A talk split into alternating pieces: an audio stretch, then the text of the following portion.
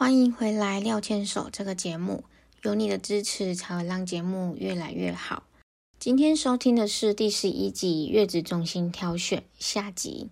上一周与你们分享了廖太参观月子中心之前所做的功课，了解了一般月子中心有哪一些配备，在实际参观的时候才可以有问题可以问啊。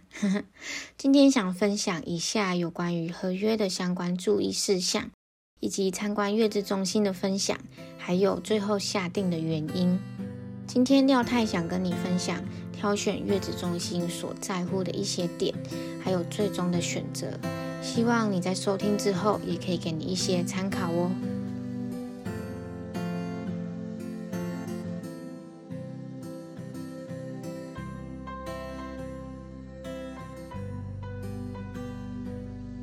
本周的任务也都顺利完成了吗？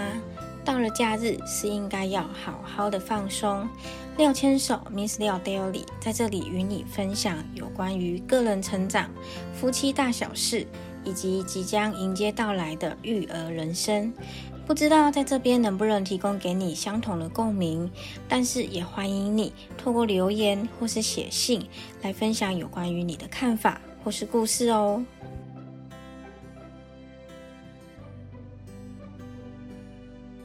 因为今天讨论的东西会比较多，所以说如果你有想要看文字内容的话，欢迎到我的文章来看。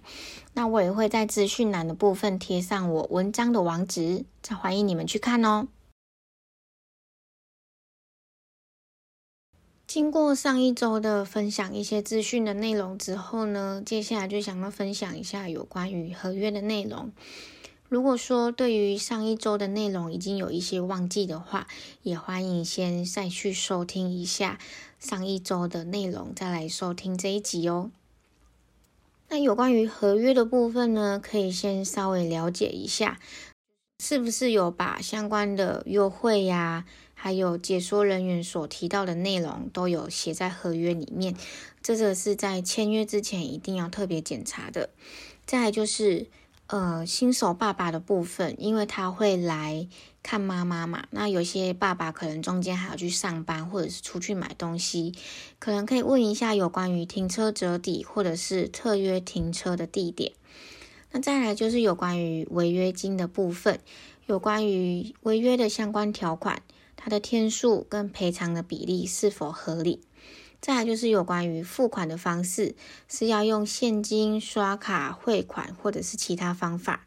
再来就是呢，因为我们有签合约了嘛，所以你一定要先了解，是不是一定会保证入住。因为有些爸爸妈妈们在签约之后呢，可能预定的是，比如说预定的是四月，但是可能会有早产的部分，那可能就是有二月呀、三月就入住了。那二月、三月就入住的话呢，他是不是会卡到二月、三月本来就已经签约的妈妈们的房间呢？所以可能要先了解一下所谓的保证入住，要先清楚的了解。如果今天有提早或是延后入住的部分，有相关的配套措施是哪一些？最后，有关于合约的鉴赏期，至少要有五天哦，这是在签约的时候特别注意的。那其他的注意事项有哪些呢？其他注意事项的话，就是我有发现有一些月子中心它会送宝宝的满月拍照的部分。再来就是有关于产妇的状况，是不是月子中心真的每天都会来关心呢？这部分的话就要多爬文了。除了你确定要去那一间月子中心之外，应该要先上网查相关的评价。我相信会有一些妈妈的心得文会告诉你。再来就是呢，月子中心的挑选的一个小小的重点的内容，就像我在上一集最前面也有提到，就是我希望月子中心呢离家里不要太远，主要是因为呢，我们多少可能会有需要回家拿衣服，或者是要方便亲友探视的部分，所以如果离家里不要太远的话。才会比较方便去做这些事情。在同诊以上的相关注意事项的时候呢，廖太想跟你分享最后廖太所在乎的一些点。那因为呢，现在疫情的关系，其实是真的没有办法实际参观。我觉得这样子也是蛮好的，因为这样代表呢，月子中心真的有认真的在把关，而且它也有严格的记录防疫的相关记录。这样的话，可以避免新手爸妈，包含新生儿跟访客有相关的接触风险。缺点的话，可能就是。没有办法真的进去参观，所以很多东西就只能透过照片来看，然后去大概想象一下实际的环境比例跟配置的内容，像是婴儿室的配置、护理师有多少、房间实际的感觉，这些都只能够先凭空想象。母婴同事的部分呢，我有特别提出了解一下，因为我不知道我未来能不能够马上长时间的去适应。跟我的小宝宝二十四小时的相处，特别是如果我在照顾上遇到问题的话，能不能马上得到解答？在意的点就是月子餐的部分。其实我在看月子餐的时候呢，我也特别的犹豫，因为有听过很多长辈啊，还有就是我的亲戚朋友们已经当妈妈的亲戚，他们都说月子餐很难吃，但是因为我看了很多。网络上的分享 也不知道说是不是因为他们平常就吃的蛮清淡的，符合他们的期望，所以他们就说月子餐蛮好吃的，跟我亲身体验过的亲戚朋友们的评价差蛮多的，所以我不知道说月子餐到底要不要特别去问。但是呢，如果你今天真的去参观月子中心的，我觉得你可以问一下能不能够试吃。我本来其实也没有顾虑太多有关于月子餐的东西，因为我觉得刚生完就是要清淡饮食，才能够好好的哺乳。但是呢，你知道的嘛，如果身边的人一直嫌弃的话，月子餐有多难吃啊，一点味道都没有什么什么的，旁边的人说久了，你多少都会被带风向。所以建议你们呢，在参观月子中心的时候，也许可以稍微再询问一下，能不能够试吃月子餐的部分。再来就是有关于泌乳师的部分，比起医师的助诊，我居然最在乎的会是这个因为我本人是真的很想要哺乳，但我不晓得未来的条件我有没有办法哺乳。但是如果真的可以哺乳的话呢，我会真的非常需要专业的泌乳师的帮忙，除了帮我解决石头奶的部分，再来就是想要顺利哺乳的部分，所以我这部分的话也会想要特别询问。再来就是呢，最后选择月子中心的一个要点，因为我的娘家跟婆家都在我所居住的城市里面，所以我想要以这两个家为发散点，就是不要离这两家太近。虽然说我在挑选月子中心的时候，廖先生一直要我以自己为中心，他一直希望我可以找到自己真正合适的，他也认为呢。有些月子中心是跟医院在一起的，这个对他来说是最安心的，因为如果有问题的话，也可以马上去找医生解决。但是因为符合呃有医院的月子中心，真的是稍微有一段距离，现实考量之的情况下呢，我还是不太于考虑去住比较远的月子中心。因为廖先生他在我生产之后，他会来月子中心陪我，但是他也会需要回去上班。我也不希望他这样来回跑跑太累，所以我还是会去尽量去想要找到距离婆家跟娘家都很近的一个点。所以太远的月子中心我们就没有去参观的，因为我怕如果真的我太喜欢的话，我会后悔我去参观呢。所以我就一直觉得距离真的很重要。那因为要回家拿东西嘛，然后还要方便亲友探视。虽然说目前因为疫情的关系，可能不会开放亲友探视，但是呢，能够方便回家马上拿东西，或是方便让廖先生回家休息上班，也是蛮重要的一个点。接下来呢，就是想跟你们分享我实际去月子中心参观的时候所看到的东西。刚才有提到嘛，我们在挑选月子中心的时候，我会先挑选就是距离，因为距离的考量，其实能够挑选的月子中心就没有太多家。在经过考虑之后呢，我们也只有参观的三间月子中心。今天就想要分享其中的两间。那我们就以 A 跟 B 来做讨论。A 的话呢，我整体来感觉会比较符合预算；B 的话会感觉稍微贵一点，因为它是医院直营的月子中心。今天呢，我就想要集中讨论 A 跟 B 就好了。那在这两间最大的差别呢，其实就在于是否跟医院超级近的问题。A 月子中心呢，它离医院大概有二十分钟的距离。他们其实有自己配合的医院，只是说它更远，它大概有三十分钟、四十分钟的车程。B 月子中心的话呢，因为它刚刚有提到嘛，它是直营的，所以它的医院就在旁边。也就是说呢，如果我从医院直接去回诊，会超方便的，完全不需要走出外面。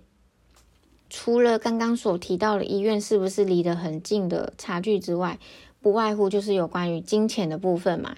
相较于之下呢，A 比较便宜，因为它的刚好它是因为有疫情，然后他们有在做一些折扣，相对于来说就会感觉 A 比较便宜。其他的有关于照护比呀，是不是有定期消毒、亲子课程的部分都大同小异。也因为疫情的关系，没有办法亲自去看婴儿室，还有房间的采光等等，只能透过照片凭空想象。所以也没有特别的差异。那再来就是月子餐的部分，刚好这两间他们的月子餐都是找同一个厂商，所以也无从比较。虽然说这两间月子中心并没有太大的差别，但是也让我跟廖先生犹豫蛮久的。在犹豫的时候呢，我们也想了很多，到底要选 A 还是 B 呀？真的，除了价钱之外，再就是说，其实房间。它给你第一眼的感觉也蛮重要的。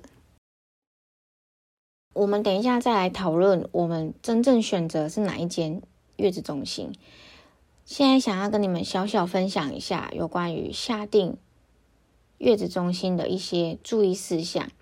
在你确定想要去某一间月子中心的时候，可能你可以跟他说：“我想要什么时候过去签约。”那他也会告诉你说：“请你准备一些定金过来。”除了刚刚我们在前面所谈到的合约的注意事项之外，需要特别注意就是说，合约的内容是不是真的都有载明？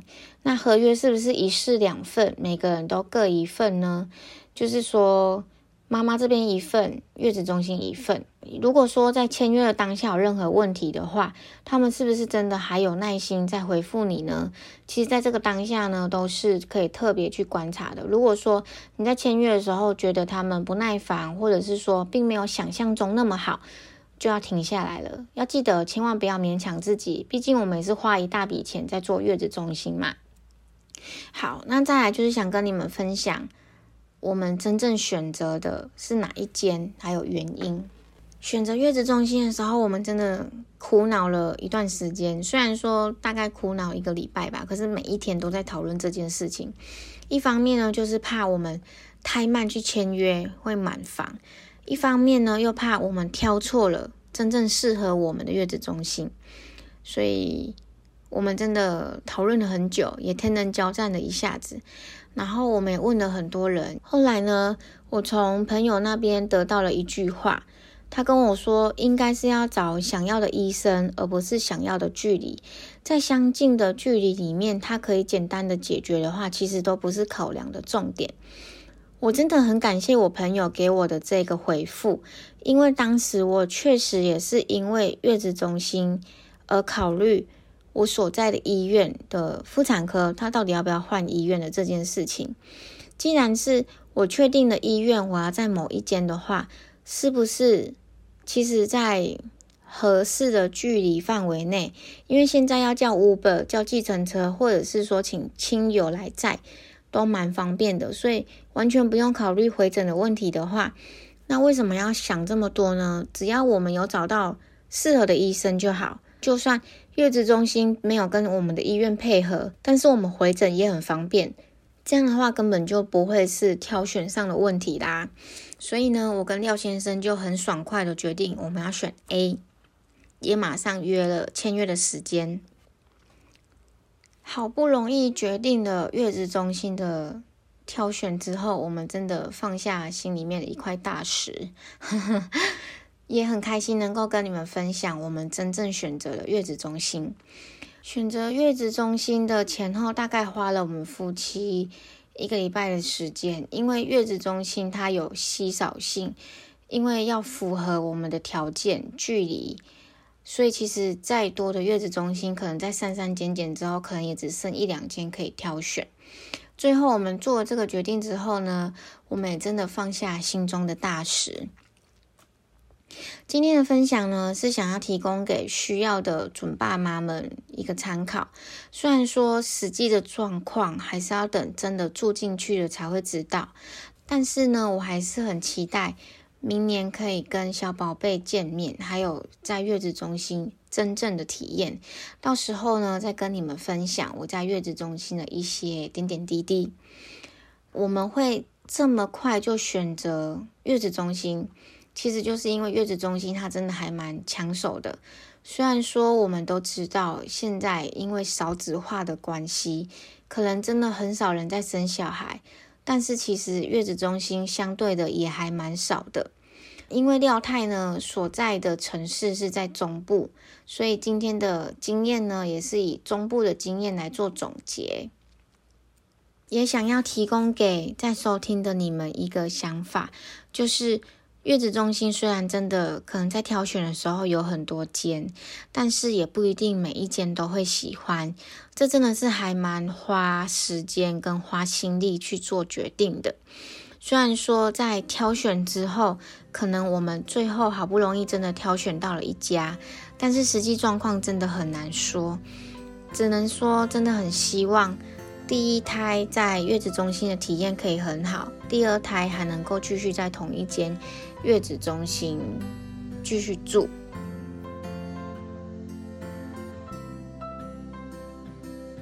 喜欢今天的内容吗？